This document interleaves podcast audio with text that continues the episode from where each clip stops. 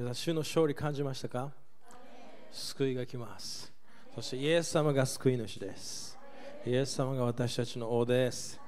主のこの王の油注ぎ、使徒的な、えー油注ぎありがとうございます。そしてこの王の油注ぎによって、いずめの霊が滅ぼされていくことを宣言します。そして主の御国が、えーますます打ち立てられていくことを宣言します。アーメン私たちは敵の技を滅ぼすために召されてます。そして主が私たちのアイデンティティを次、えー王のこの支配する油注ぎに今入れてると私は感じます。どっかでクリスチャンは時々こう隠れようとしてしまうんですね。何か問題が起きる、何か敵がやってきた時に自分をディフェンスするだけで終わっている人がいます。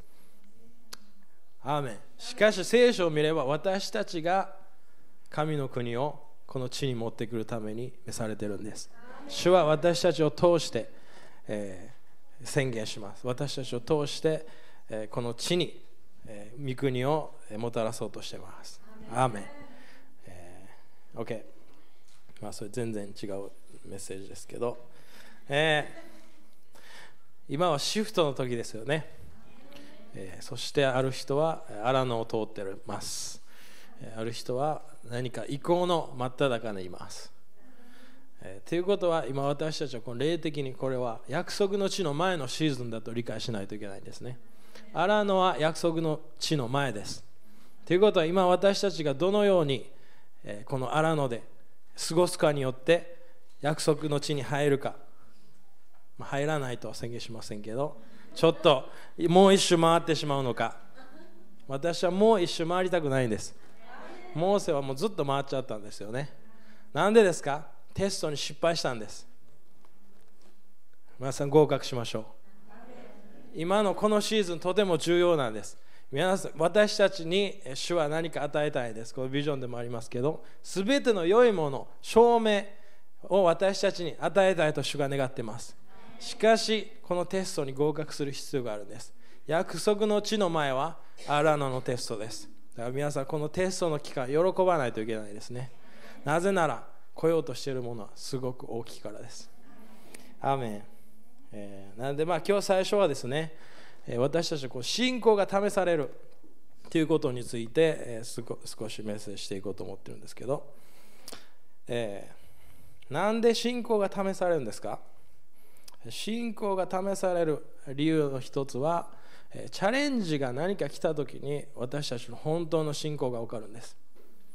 何かすごい問題が起きた時にする自分の宣言。何かすごいチャレンジがある時にする自分の行動。何か悪いニュースをテレビ見た時の自分の祈り。それが何か今チェックしないといけないですね。チャレンジがあると自分の本物の信仰が何か分かってくるんです。プレッシャーされると中にあるものが出てくるんですよね。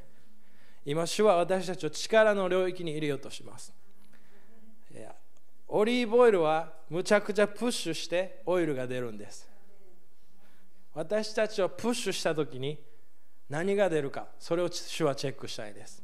ある人はもうプッシュしたら御言葉しか出ないんです。皆さん今日プッシュしましょうか？何が出るか一人ずつこうやって。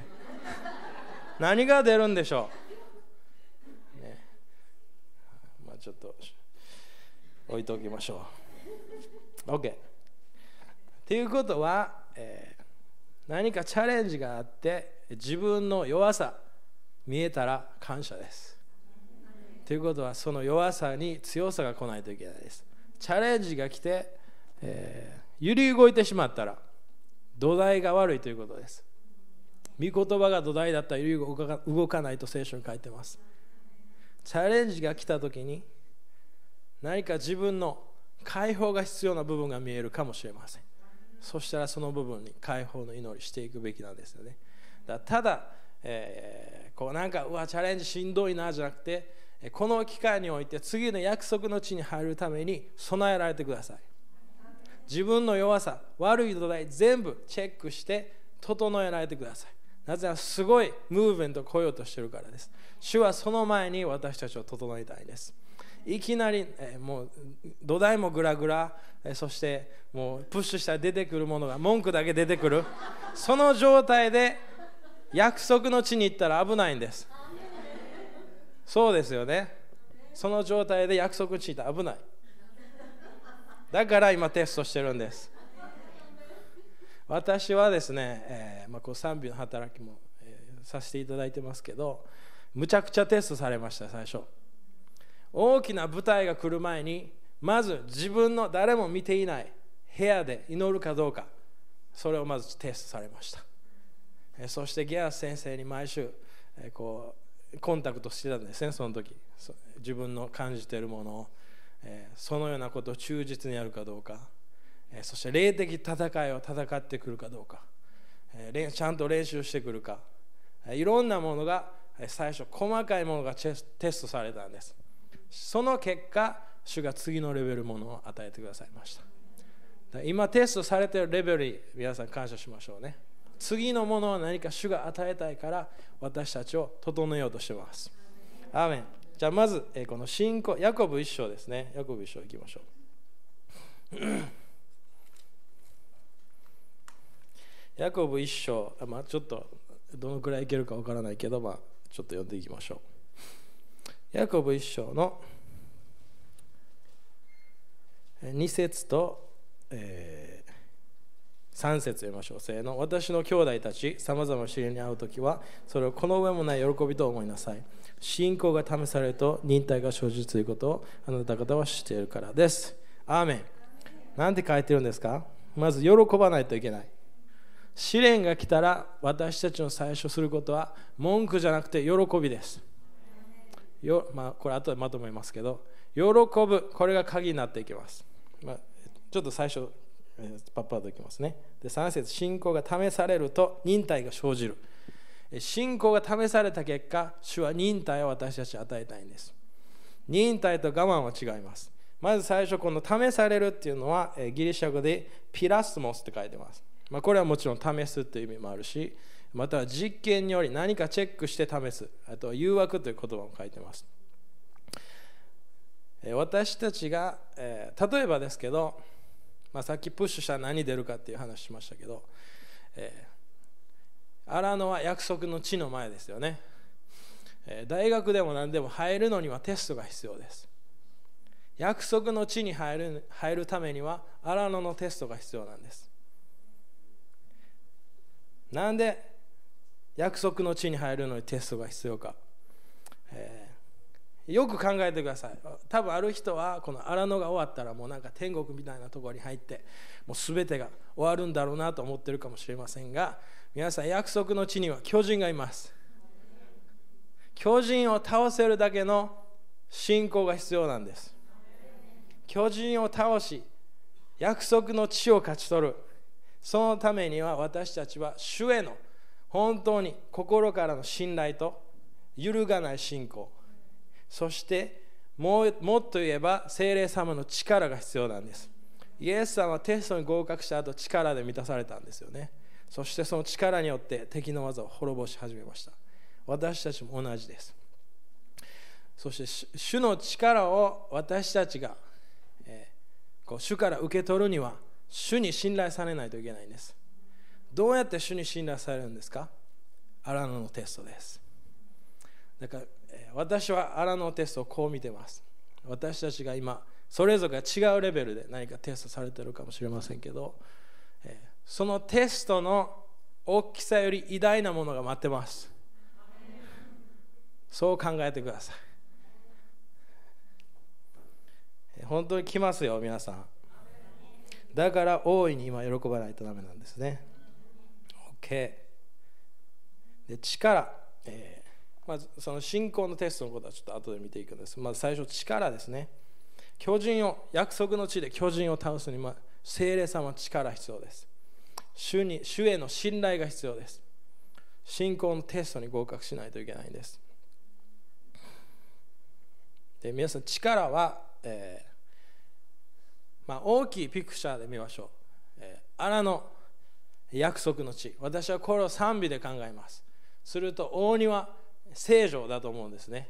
信仰の次のレベルが力です信仰の次のレベルが油注ぎです信仰の領域をパスした人は次主の力の領域に入ります。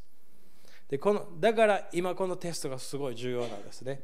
で力とは、えー、まあ、その次の領域。信仰のテスト。その領域を合格する次は私たち力の精霊様の力。この領域に入ることができます。そしてもはや自分をこう信仰で毎日頑張って宣言する。自分を守るだけのクリスチャン生活じゃなくて取りに行くクリスチャン生活であります。それは使徒的と呼びます。アーメン。次この力は使徒2章ではデュナ使徒1章ですね。1章2章。デュナミスと書いてます。皆さんデュナミスはダイナマイトです。爆発します。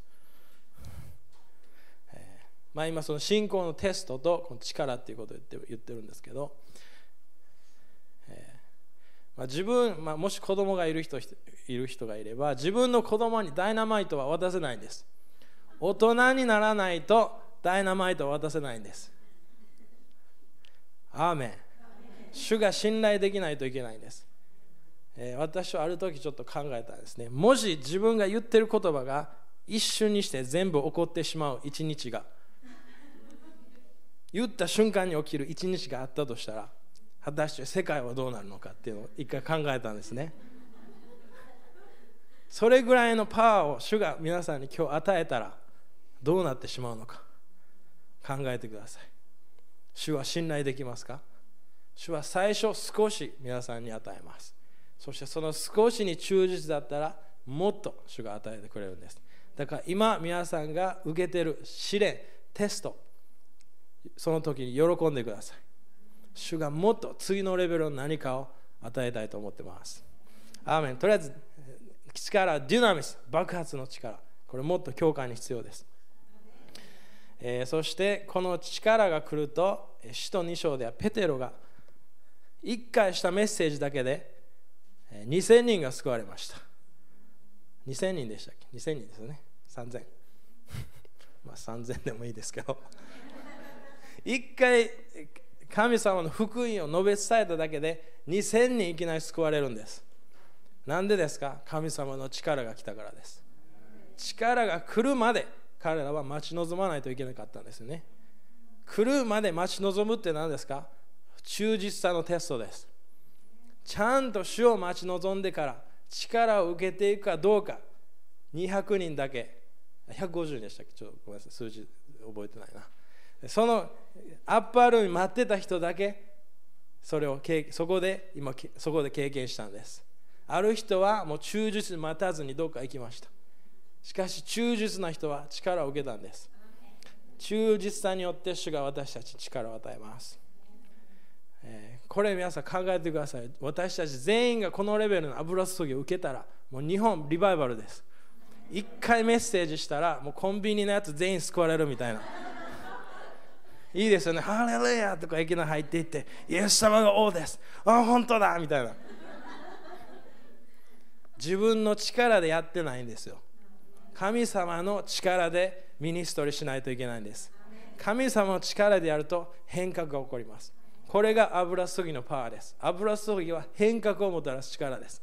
自分のパワーじゃないんです。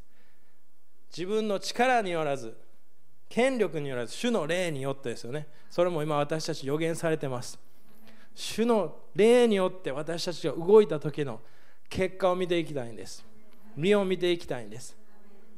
だから信仰の領域感謝ですよ。しかし信仰の領域だけで私たちは頑張ってないんです。力の領域にも入ることができます。でもそのためには信仰の領域のテストに合格しないといけないんです。だから信仰も感謝。アメン。OK じゃあ次、えー、ヤコブですね。ヤコブ一章ちょっと見ていきましょう。あごめんなさい。間違えました、えー、民数記の20いきましょう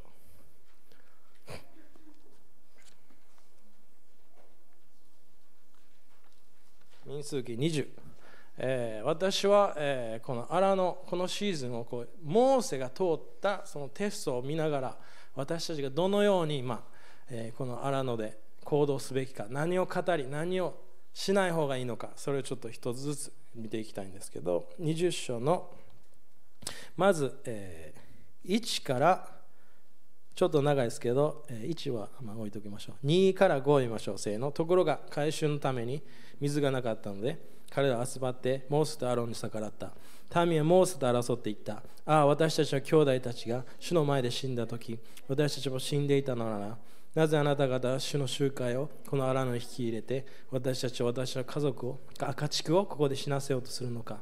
なぜあなた方は私をエジプトから登らせて、この悪いところに引き入れたのか。ここは穀物も、イチジクも、ブドウも、ザクロも育つようなところではない。その上、飲み水さえない。はい。えー、一つ目のテストは、えー、言葉のテストです。このイスラエルの改宗は問題に直面した時にすぐ文句を言ってしまいましたで21章とか見ていくと文句言った結果多くの人が死んでしまうんです死を経験してしまうんです。私たちは死か生か自分の舌で言葉で決めることができます。荒野の一つ目としては言葉のテスト。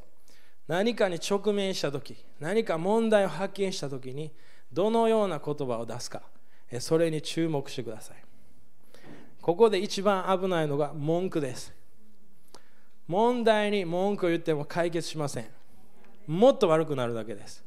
暗闇を呪っても暗くなるだけです。暗闇があれば私たちは光を放たないといけないんです。御言葉を放たないといけないんです。そしてここでもう一つポイントはコミュニケーションをこのイスラエルの民は間違えました。問題がある OK それを認識してる。いいでしょう。しかしそれを霊的なリーダーに持っていってお前のせいだ。お前がこれをしたからこのような問題が起きてるんだ。コミュニケーションの仕方を完全に失敗しました。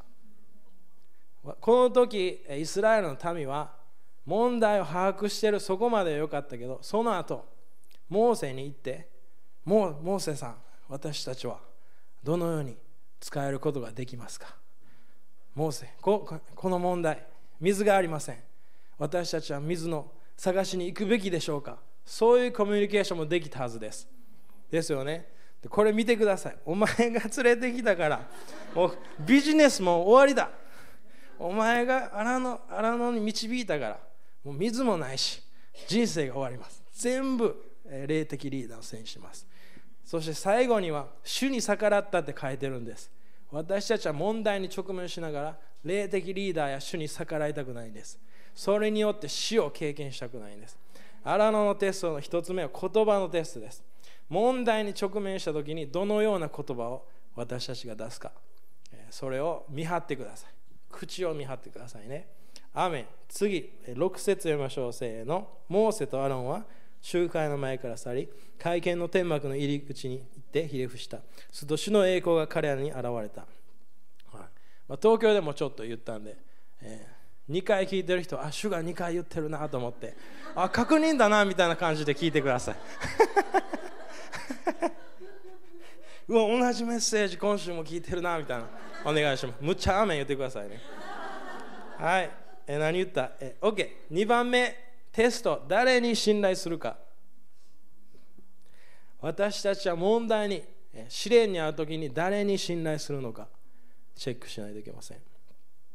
モーセは、え回収の前から去って主にひれ伏しました。ここの一つのポイントは、え何か問題がある時に私たちは時々その問題の中にずっと居続けて解決策が見えないようになってしまうんです。問題が目の前にあってでかすぎても壁のように立って主が見えなくなるんです。しかしここでモーセは回収から離れて文句ばっかり言ってくる回収から離れて主に行ったんです。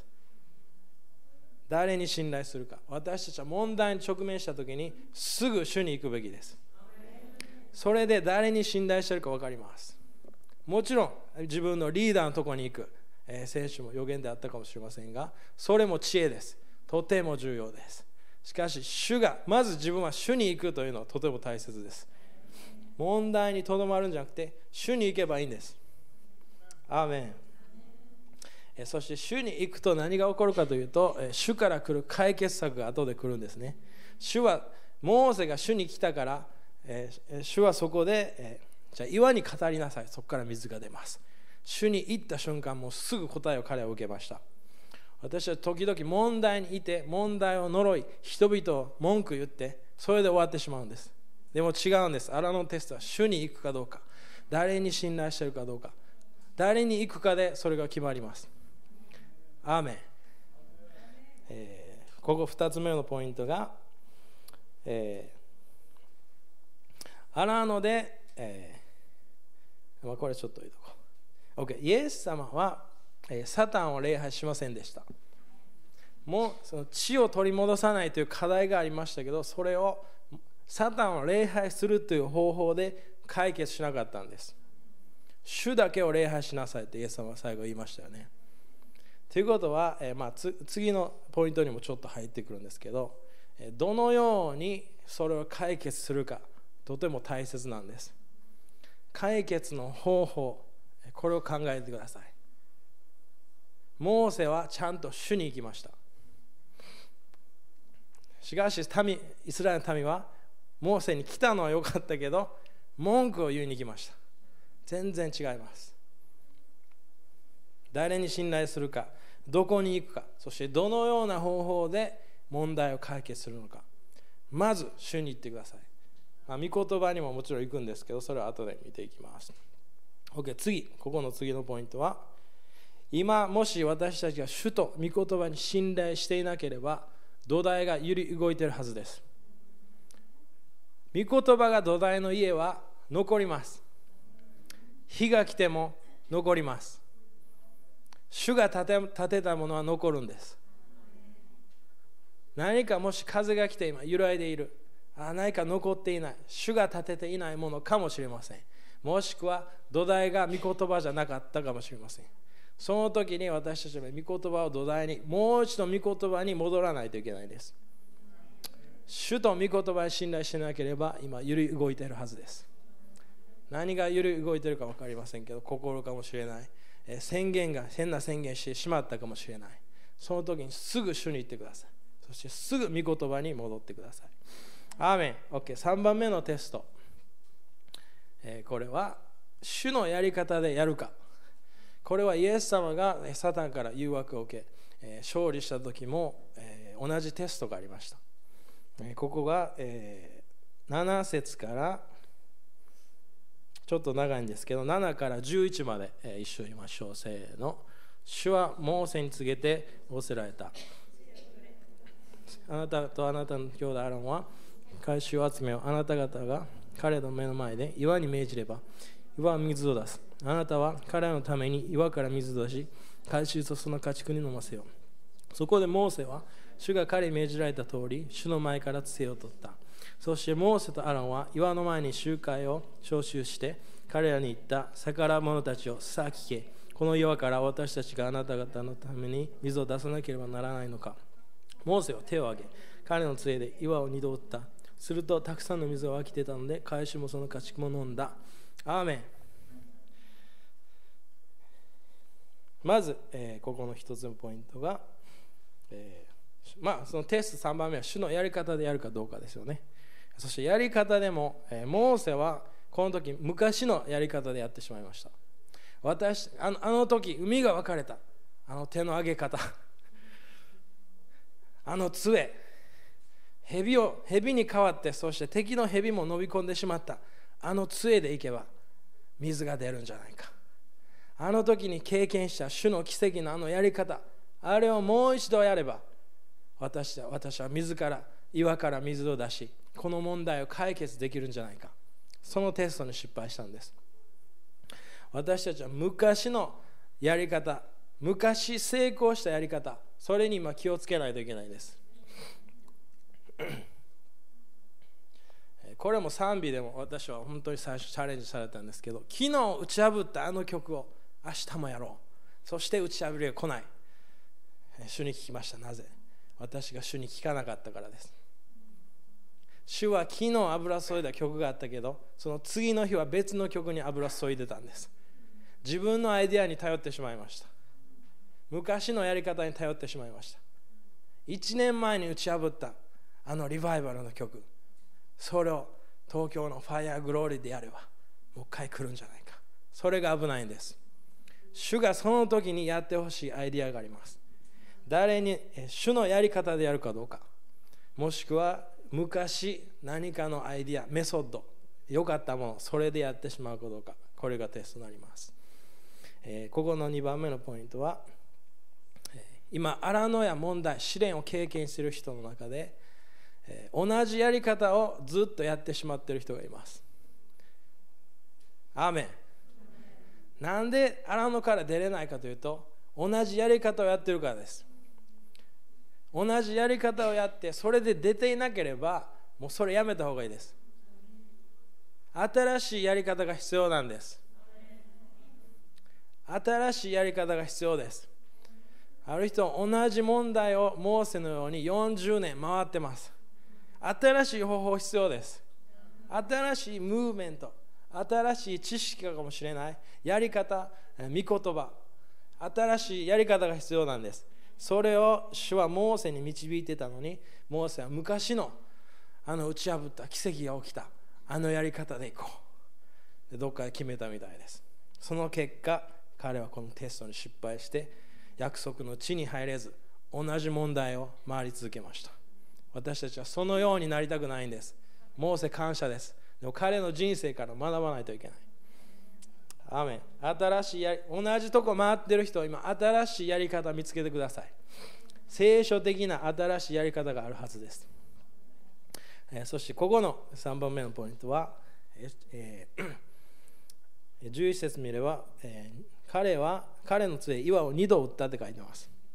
彼は2回も失敗しました。私はここでモーセが1回目叩いて水が出ない。その時にやめたらよかったなと思ったんです。1回目失敗したら2回目成功しましょうよ。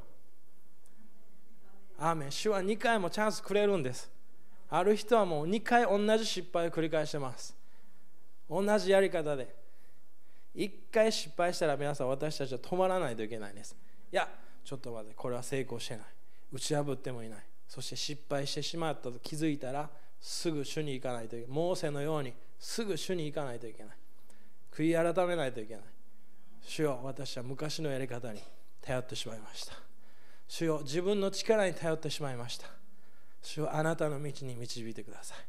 その時に、えー、主から来る御言葉、えー、知恵の中に歩んで次のシーズン入ることができるんです。OK、2回失敗しないようにしましょう。同じやり方で特に同じやり方で2回失敗しないようにしてくださいね。やり方を変えないといけない。アーメン。次のポイントがえモーセはえ自分の力でやってしまいました。主が語ったアイデアは言葉によって岩に語れ。そしたら水が出るですよね。しかし彼は自分の力で岩に叩いてしまったんです。主が導いたのは言葉によってモーセの力によってじゃなかったんです。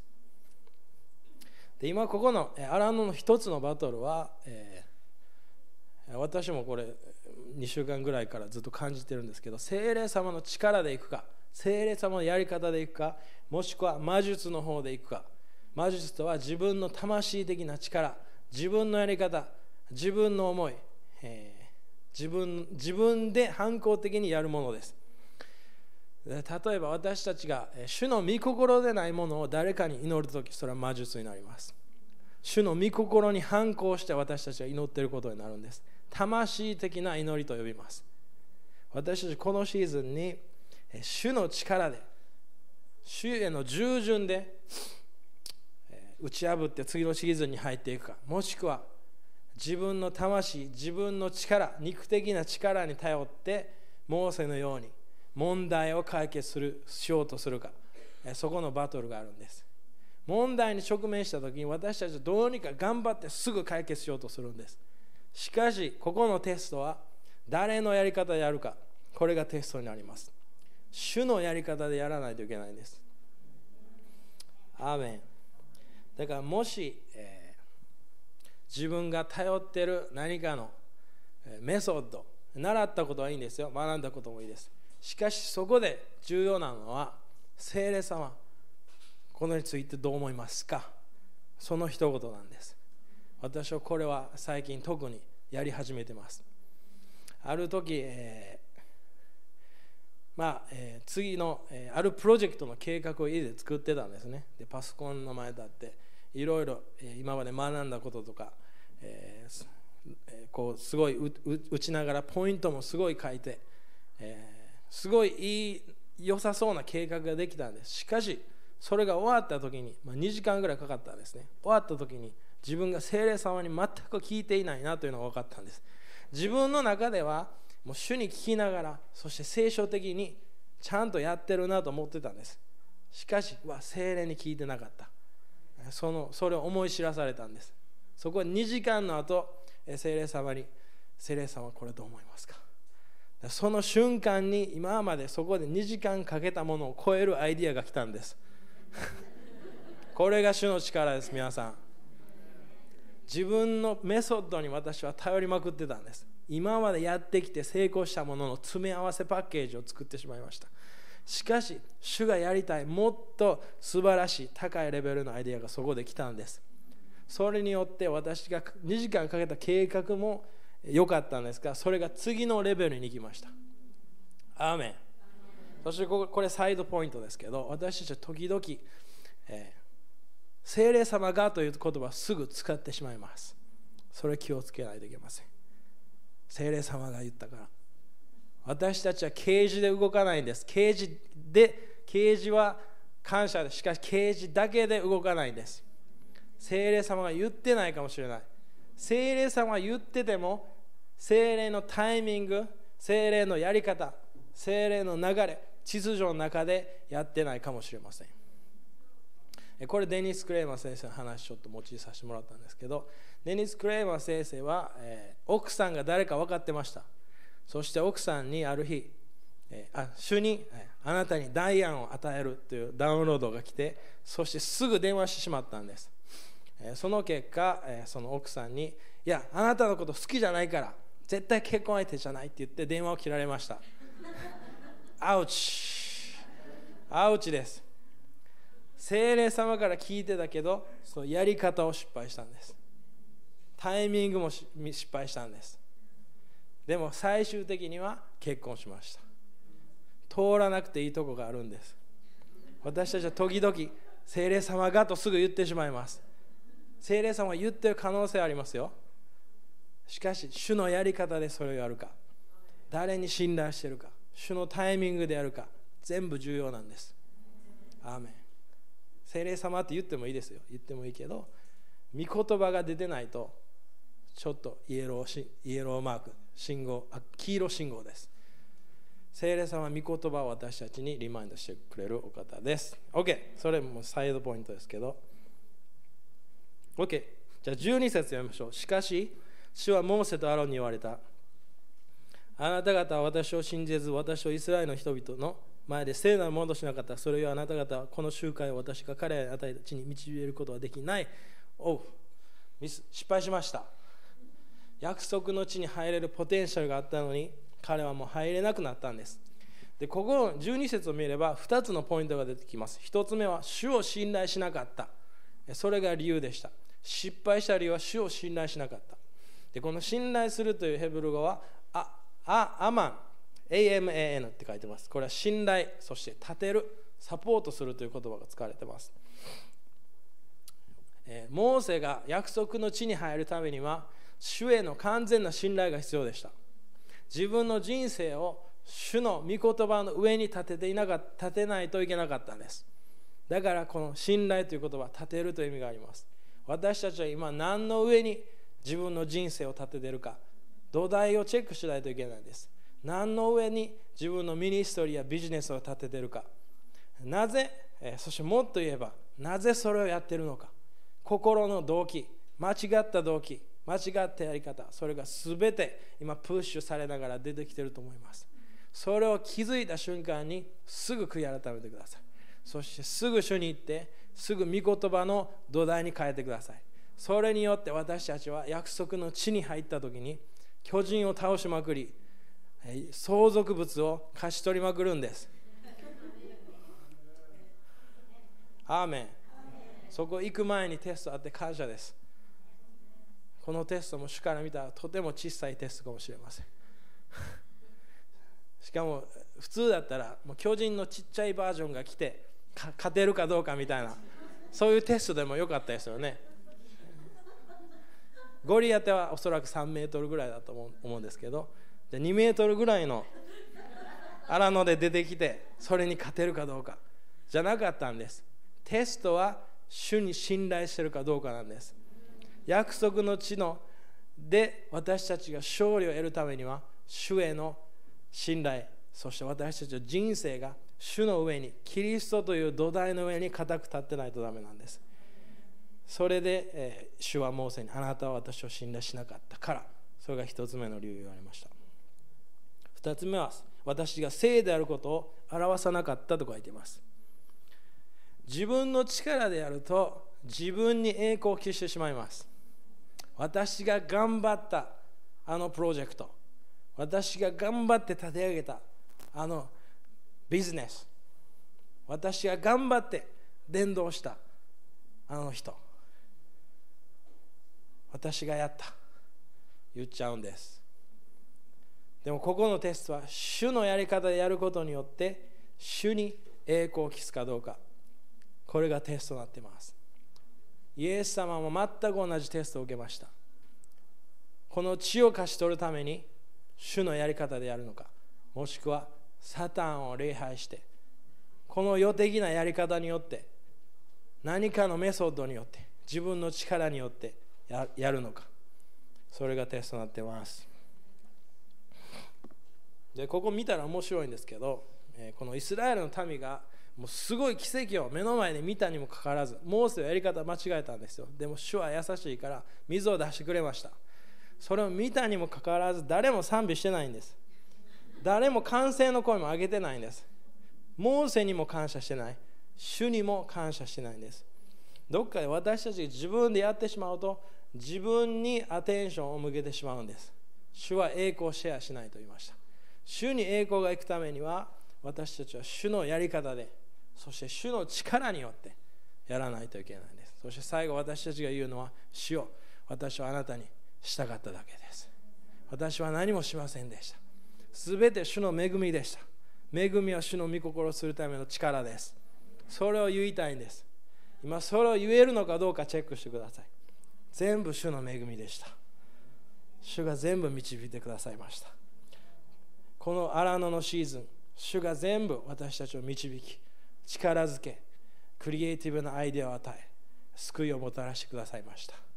喜んで次の約束のうちに入ります。それを言いたいんですね。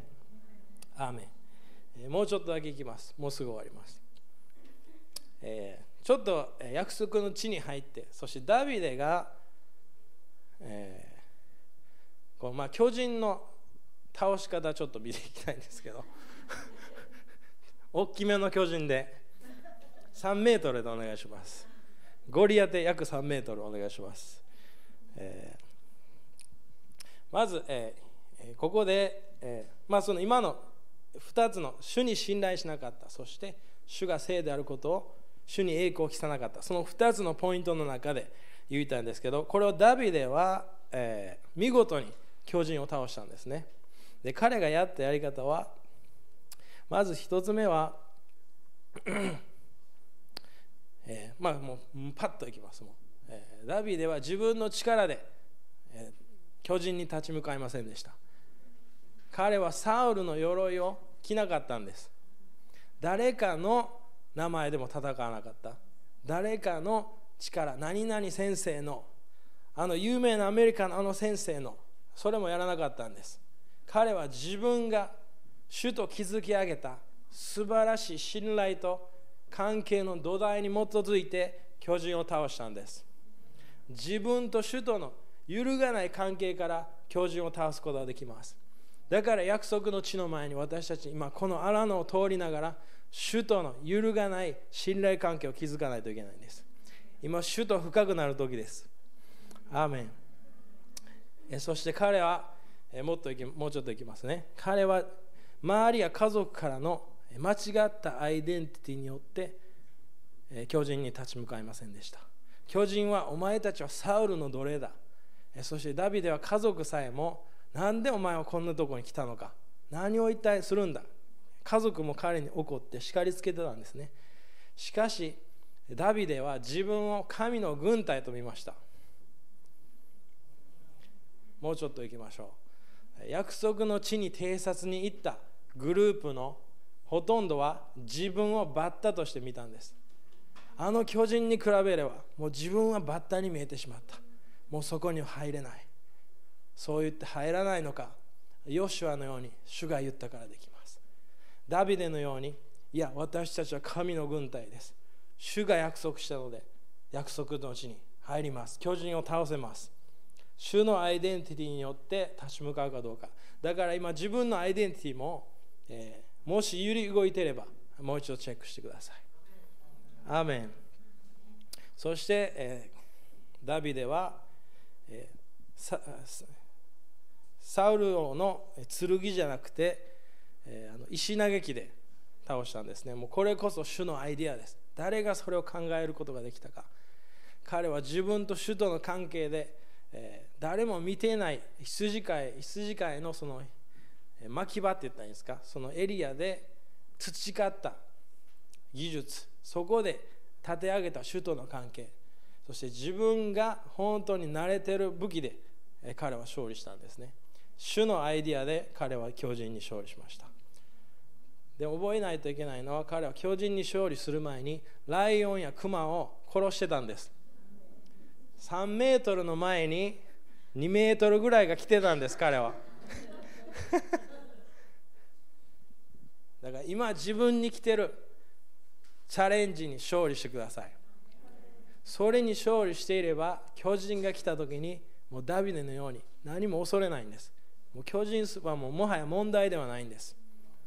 問題は巨人がもう神の国神の軍隊をなぶるとはどういうことか。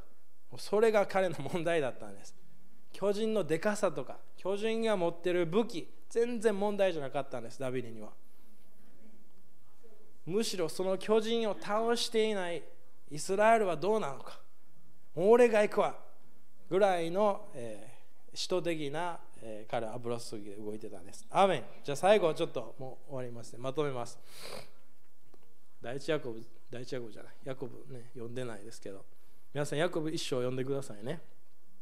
アメン家で読んでください。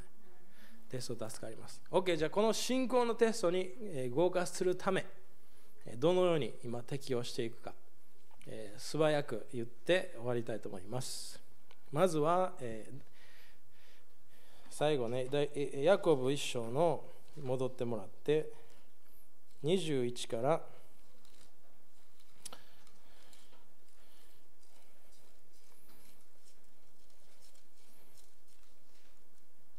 れ？どこ行った？どこ行った？じゃあ21から25読みましょう。せーの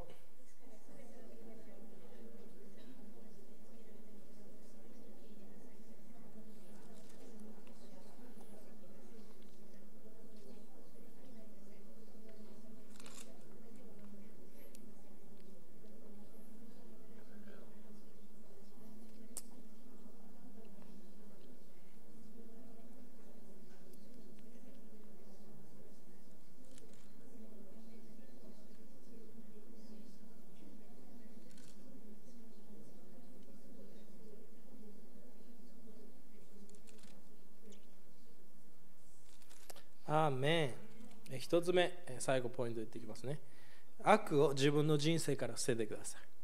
今自分を広める時汚れをなくす時です。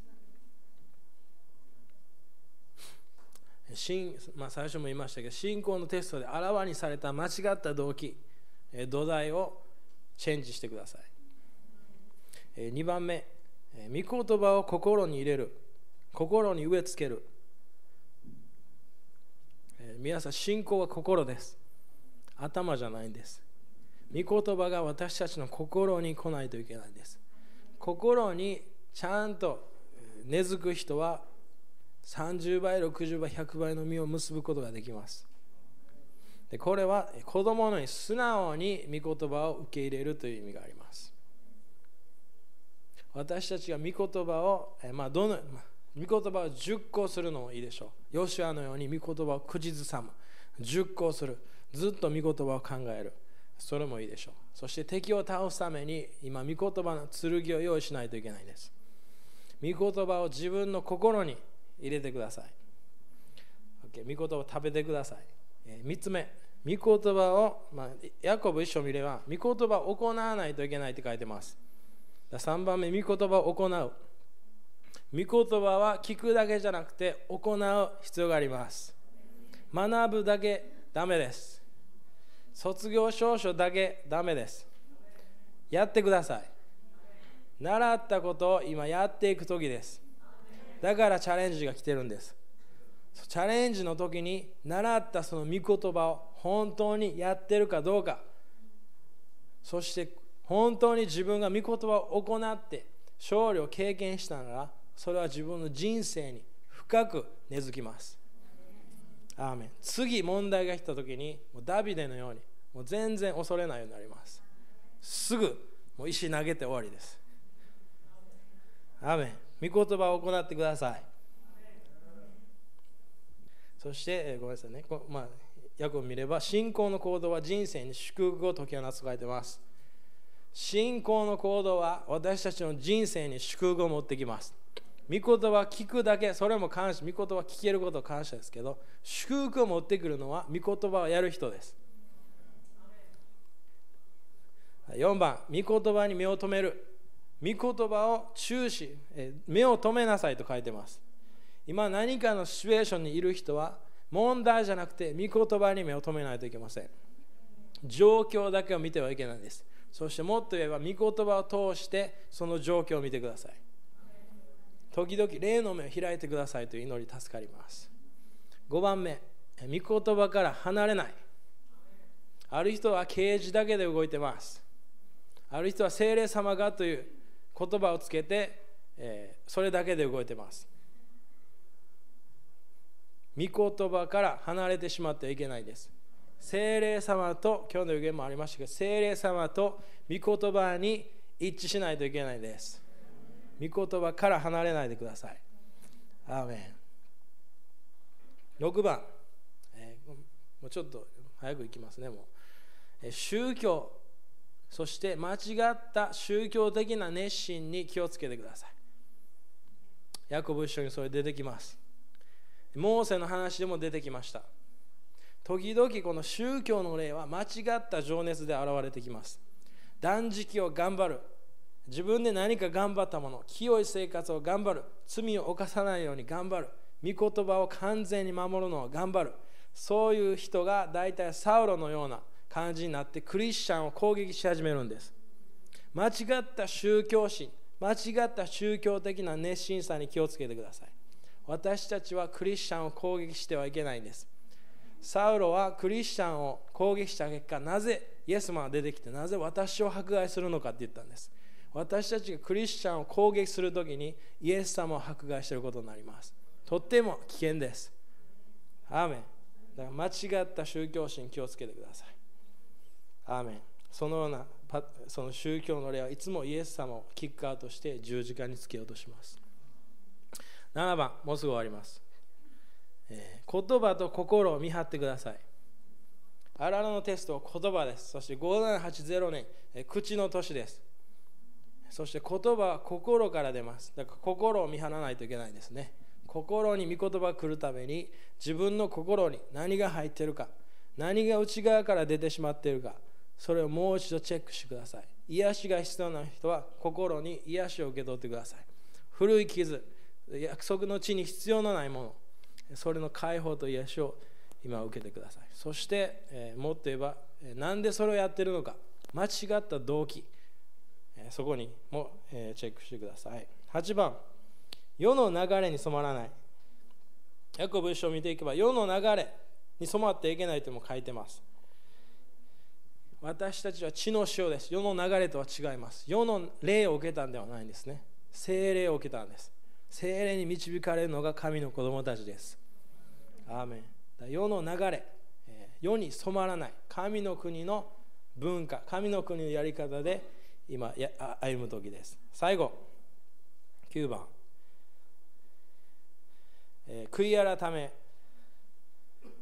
えー、そして悔い改めの中でも悔い改めは戻るという意味ですよね。神様の罪はハマティアと書いてその的外れという意味です。で神様の元に戻らないといけないです。でこの悔い改めの中でも私が本当にプッシュしたいのが、えー、初めの愛初めの行いに戻る。レベルを下げるという意味じゃないですよ、えー、ごめんなさいちょっと黙示録どっか忘れちゃったけど黙示録には、えー、あなた方偽使と見分けたがしかし責めるところがある。それはあなたが初めの愛から離れてしましまったから。どこから落ちたかよく考えなさい。そして初めの愛初めの行いに戻りなさいと書いてます、えー、ある人はまあすごく聖書知ってる。言ってることも当たってる。忍耐もあるかもしれない、えー、何かビジネスも成功してるかもしれない。しかし愛がなければ意味がないんです。そして信仰は愛によって働くんです。この信仰のテストに合格するために私たちはこの信仰を働かせる愛が必要なんです。なぜそれをやってるか。私たちは愛に動機づけられてやってるべきです。よく忍耐して疲れずに耐え忍んだ。耐え忍ぶ日本人たち。この黙示録もよく耐え忍んでるのを私は知ってると書いてあるんですね。主も私たちを知ってます。しかしそのような人たちが落ちてしまったのは初めの愛初めの主にある行いなんです。もしどっかでそれが落ちてしまって何か宗教心に駆られて何か頑張りまくってそして失敗しているならば私たちは初めの主の愛戻らないといけないです。そして愛は信仰よりレベル高いんです。一番高い賜物は愛です。予言より上です。アーメン。そして愛は人を許します。アーメン立ちましょう。ちょっとまあまあいい時間です。よくやった方です。ほっといてたらもう賛美してますよまだ多分。この後まだ賛美したかったんです本当は。でも終わりましょう。はい。じゃあ一緒に、えー、宣言しましょう。イエス様。自分のやり方に頼ったことを悔い改めます。あなたを信頼しなかったことを悔い改めます。文句を言ってしまったことを悔い改めます。霊的リーダーを攻撃したことを悔い改めます。呪いの言葉を出してしまったことを悔い改めます。主に反抗してしまったことを悔い改めます。イエス様の血潮によって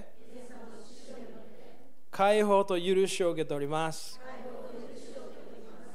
主に立ち返ります。主に信頼します。御言葉から離れません。